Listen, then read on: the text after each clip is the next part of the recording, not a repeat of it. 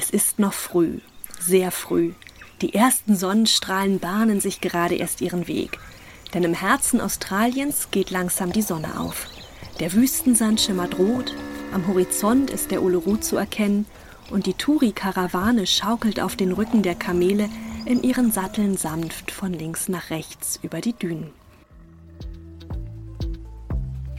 Ja, ich habe zwar hier noch nie an einer Kameltour teilgenommen, aber so stelle ich mir das ungefähr vor.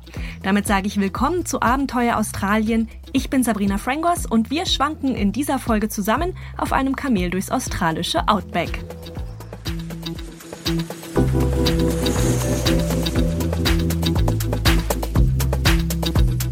Abenteuer Australien.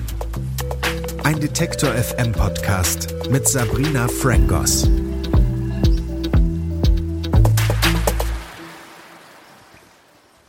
Während des Australienurlaubs die unberührte Mitte des Landes entdecken. Ja, das gehört für viele Touristen und Touristinnen dazu. Die deutsche Auswanderin Lara Villa macht genau diesen Reisetraum wahr. Hallo, ich bin Lara Villa aus Stade, 26 Jahre alt und bin jetzt seit Ende April 2017 in Australien. Die meiste Zeit davon habe ich hier am Uluru verbracht, in der Mitte von Australien und arbeite hier auf einer Kamelfarm, Uluru Camel Tours, als Tourguide. Kängurus, Koalas und Kamele? Was? Kamele? Ja, denn im australischen Outback leben wilde und auch trainierte Kamele. Und zwar ausgesprochen viele. So was für die einen eine tolle Touristenattraktion und Einnahmequelle ist, ist für die anderen allerdings ein großes Problem. Bevor Lara erzählt, wie man genau als deutsche Backpackerin zum Kamel-Tourguide in Down Under wird, müssen wir noch ganz kurz klären, wie die Tiere überhaupt nach Australien gekommen sind. Kamele sind nämlich nicht heimisch hier. Sie sind eine eingeführte Art. Also so um 1840 rum wurden die ersten Kamele von Engländern ins Land gebracht. Sie sollten dabei helfen, das trockene und auch heiße Landesinnere zu erschließen. Ja, und als Lasttiere dienen. In den nächsten 30 Jahren wurden dann bis zu 20.000 Kamele aus Indien, Afghanistan und der arabischen Welt hergebracht. Die meisten davon sind in Südaustralien gelandet. Mit der Industrialisierung konnten Waren dann aber viel einfacher und auch viel schneller mit der Eisenbahn und auch mit Lastwagen transportiert werden. Die Tiere wurden überflüssig und einfach ausgesetzt. So nach dem Motto Dampfmaschine statt einhöckrige Dromedare halt. Heute geht man davon aus, dass es hier so viele wilde Kamele wie nirgendwo sonst auf der Welt gibt. Über eine Million sollen es sein. Die Tiere sind nämlich super an das trockene und auch heiße Klima angepasst, haben hier keine natürlichen Feinde und haben sich dann eben auch ganz schnell vermehrt. Und zwar so schnell, dass Kamele mittlerweile sogar als Plage eingestuft sind. Ja, warum denn das? Nur weil sie hier nicht heimisch sind, tun doch keinem was. Naja, nicht ganz. Ökologen sagen, Kamele schädigen die australische Pflanzen- und Tierwelt. They cause about $10 million damage each year to native vegetation, infrastructure, and waterways.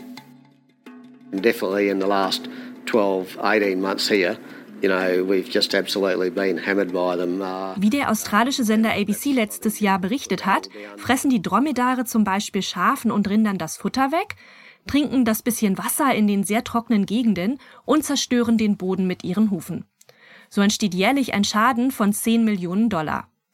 2009 hat sogar eine Riesenherde von 6000 Kamelen ein Reservat der First Nations Peoples belagert, Docker River im Northern Territory.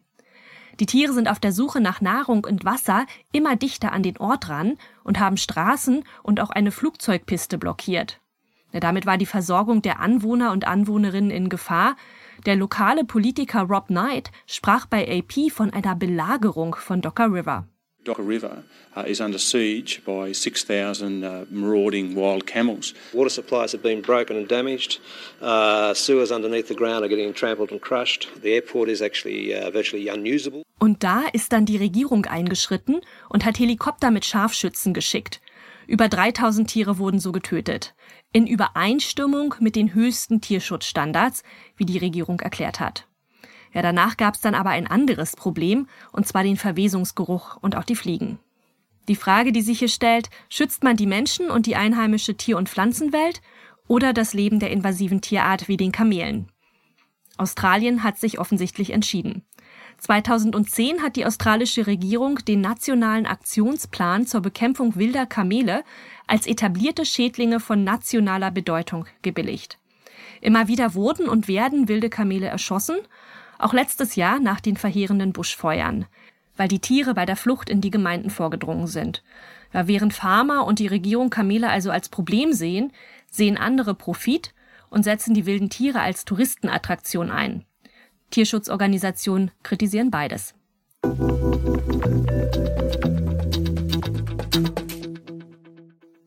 In der Mitte Australiens bietet Uluru Camel Tours Kameltouren zum berühmten Roten Felsen in der Mitte an. Und genau da arbeitet auch Lara Villa aus Stade. Sie kam, wie so viele andere eben auch, ganz typisch als Backpackerin nach Australien. Ja, und dann wollte sie eigentlich auch gar nicht lange bleiben. Als das Geld knapp wurde, hat sie sich auf einen Job als Kameltourguide beworben. Tja, das war 2017 und Lara ist immer noch da. Aber dann hat mir das doch sehr gut gefallen. Ich habe mich in den Ort hier verliebt, in die Kamele verliebt. Die sind echt wundervolle Tiere und habe dann meinen Freund hier auch kennengelernt und bin dann quasi hier stecken geblieben. Tolle Tiere, ja, aber ganz ehrlich, am Anfang hatte Lara keine Ahnung von Kamelen. Wie auch. Ich glaube, ich habe mal eins geritten, da war ich ungefähr so fünf Jahre alt im Zirkus. Wo genau, weiß ich jetzt auch gar nicht mehr. Also ich habe es gemacht, aber viel weiß ich davon nicht mehr. Und ansonsten wusste ich auch überhaupt gar nichts über Kamele. Dafür kannte sich Lara mit Pferden aus. Ja, das ist zwar nicht das Gleiche, aber eine Voraussetzung für ihren Job, weil man schon mal mit großen Tieren gearbeitet haben sollte. Also passte das wenigstens ganz gut. Denn Kamele, die sind ja bis zu 2,50 Meter groß und können bis zu 600 Kilogramm wiegen. Einen leichten Start hatte Lara bei ihrem Backpacker-Job als Kamelier oder Kameltreiberin, aber trotzdem nicht. Wenn man hier anfängt zu arbeiten, ist es relativ frustrierend, weil viele der Kamele nicht wirklich auf dich hören wollen, weil sie natürlich genau wissen, dass du neu bist, dass du keine Ahnung hast, was du eigentlich gerade machst und wie du mit denen arbeiten musst und das natürlich auch ausstrahlst. Aber dann nach einer Weile, wenn man die Kamele besser kennenlernt und deren Persönlichkeiten und wie sie reagieren und sowas alles und natürlich dann die einen selbst auch besser kennenlernen. Und dann fangen sie auch langsam an, auf dich zu hören. Und ja, nach einiger Zeit wird man quasi wie eine kleine Familie, sage ich jetzt mal, gerade mit den Kamelen, mit denen man mehr Zeit verbringt. Da hat man echt dann eine sehr schöne Beziehung. An ihren tierischen Familienmitgliedern fasziniert Lara vor allem, dass sie so intelligent und auch neugierig sind. Also am besten gefällt mir die Arbeit mit den Kamelen. Die sind echt super intelligente und spannende Tiere, weil die alle sehr, sehr verschiedene Persönlichkeiten haben und auch sehr intelligent sind, viel intelligenter als andere Tiere und haben auch eine ganz andere Persönlichkeit, sind sehr viel entspannter, sehr viel, sehr viel ruhiger und den ist eigentlich relativ viel egal. Einige von denen sind ziemlich anhänglich und werden auch gerne gestreichelt. Andere sind eher schüchtern oder sehr dominant. Und ähm, gerade dann mit uns Mädels ist es ein bisschen schwieriger manchmal, weil die uns total ignorieren, weil die genau wissen, wie groß sie sind und wie stark sie sind. Und ähm, ja, hören dann auch gerne mal nicht. Der Umgang mit den dominanten Kamelen ist für Männer einfacher, wegen der eigenen dominanten Körpersprache, findet jedenfalls Lara, während die weiblichen Tiere anscheinend besser mit Frauen klarkommen. Aber dann mit den eher sensibleren Kamelen ist das für uns Mädels einfacher, weil wir die quasi nicht so einschüchtern, sage ich jetzt mal, wie die Männer. Also die haben ihre Lieblingsleute, mit denen die arbeiten und wir haben unsere Lieblingskamele, weil natürlich unsere Persönlichkeiten anders sind und deren Persönlichkeiten verschieden sind. Und von daher, mit einigen kommt man halt besser klar als mit anderen. Und es gibt auch unter Kamelen sowas wie einen Klassenclown. Kamel Cusco ist so einer. Er ist das einzige handaufgezogene Kamel und ausgesprochen verwöhnt. Er ist ein ganz frecher und ärgert gern die menschlichen Neuankömmlinge. Er hat ein Lieblingsspiel, sage ich jetzt mal.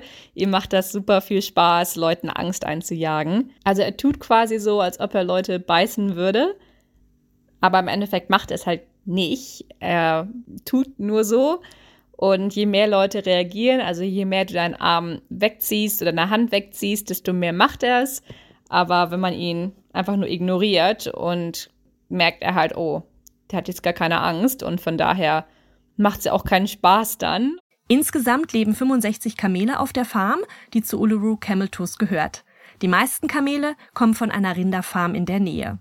Uluru Camel Tours kauft der Farm immer mal wieder ein paar der wilden einhöckrigen Dromedare ab. Für 440 Dollar das Tier. So viel bekommen nämlich die Besitzer der Rinderfarm sonst, wenn sie die wilden Tiere, die sie einfangen, ins Schlachthaus bringen. Um dann Vertrauen aufzubauen, werden die wilden Dromedare am Anfang auf der Farm in ihrem Gehege alleine gelassen.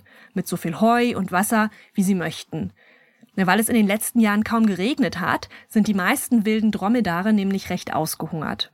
Am besten erkennt man das auch an ihren Höckern. Da können sie bis zu 40 Kilogramm Fett speichern und das wird dann bei Bedarf in Energie umgewandelt. Aber in den letzten zwei, drei Jahren habe ich einige Kamele hier gesehen, die quasi fast gar keinen Höcker hatten. Also fressen die Tiere erstmal ordentlich was. Insgesamt futtern sich die 65 Kamele am Tag durch 375 Kilogramm Heu. Das entspricht so 300 bis 400 Dollar, kommt halt auf den Preis des Heus an. Ja, nach ein paar Monaten und ein paar Kilos auf den Rippen beginnt dann aber das Training. Aber wie trainiert man eigentlich Kamele? Und was muss ein Kamel für die Touren Besonderes können? Ja, Lara hat zum Beispiel das einzige Weibchen auf der Farm trainiert und ganz viel Zeit mit ihr verbracht. Und äh, man konnte sie quasi so ein bisschen ausreiten, aber sie war sehr schnell und ähm, quasi links, rechts, vorne, hinten, quasi, ja, sehr chaotisch. Und von daher habe ich sie dann nach der Arbeit zwei, dreimal die Woche ausgeritten mit, mit einem anderen Kamel hinter ihr hinter. Nach drei Monaten Training war Meryl soweit, konnte also gerade laufen und auch langsamer.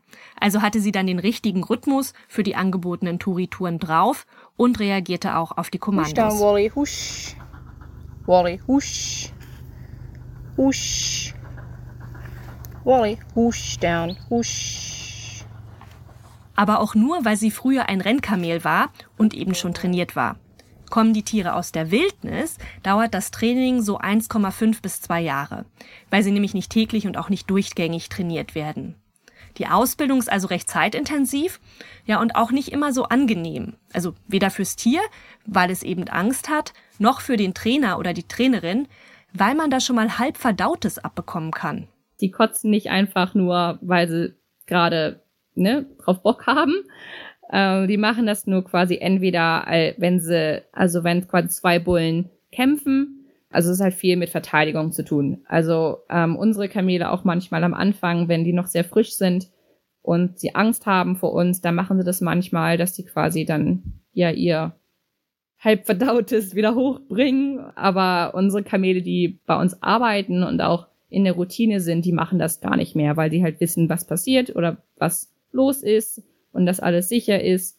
Aber es passiert schon manchmal, wenn man die neuen Kamele trainiert, dass die das machen. Zum Beispiel mein, eins meiner Lieblingskamele, der hat das am Anfang schon häufig gemacht, dass er quasi, ja, auf mich gekotzt hat sozusagen oder versucht hat, äh, weil er halt so Angst hatte, dass ich ihn anfasse. Und dann können die Touren losgehen.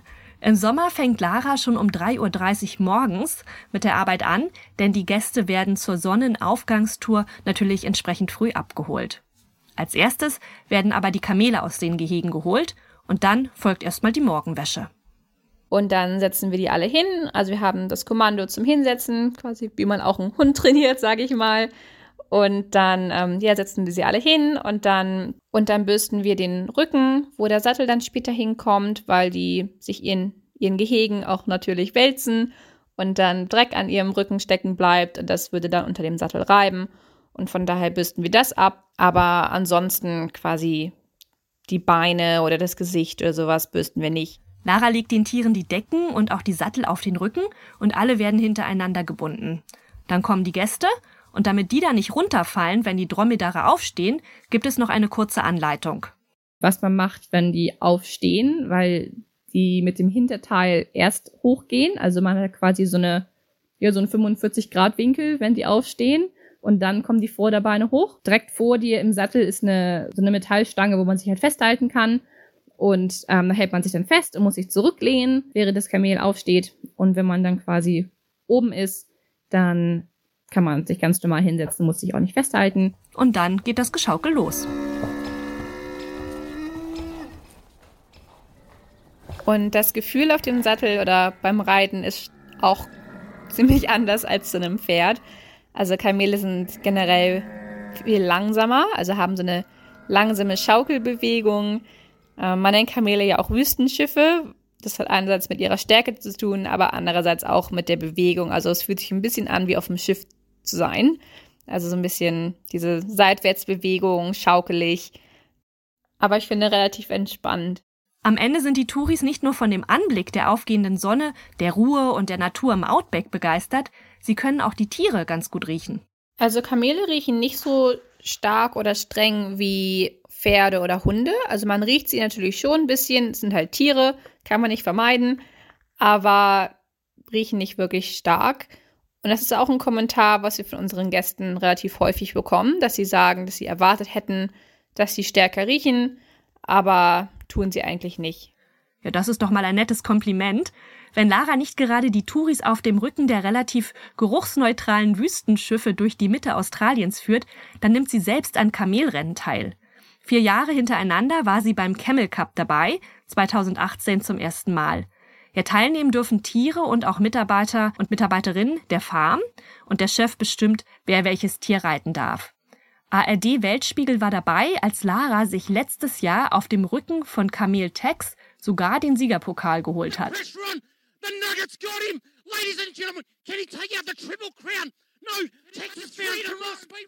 It's the Golden Nugget putting the pressure on, but Tex is too good. Ladies and gentlemen, Tex taking out the cup.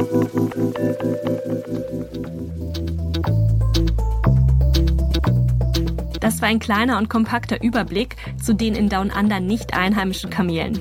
Wir hören uns in zwei Wochen wieder, wenn ihr Lust habt. Da setzen wir dann zusammen die Segel.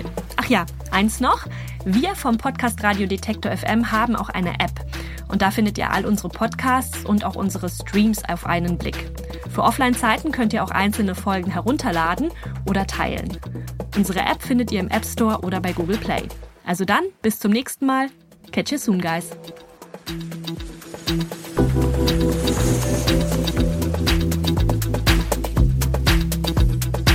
Abenteuer Australien. Ein Detektor FM Podcast mit Sabrina Frangos.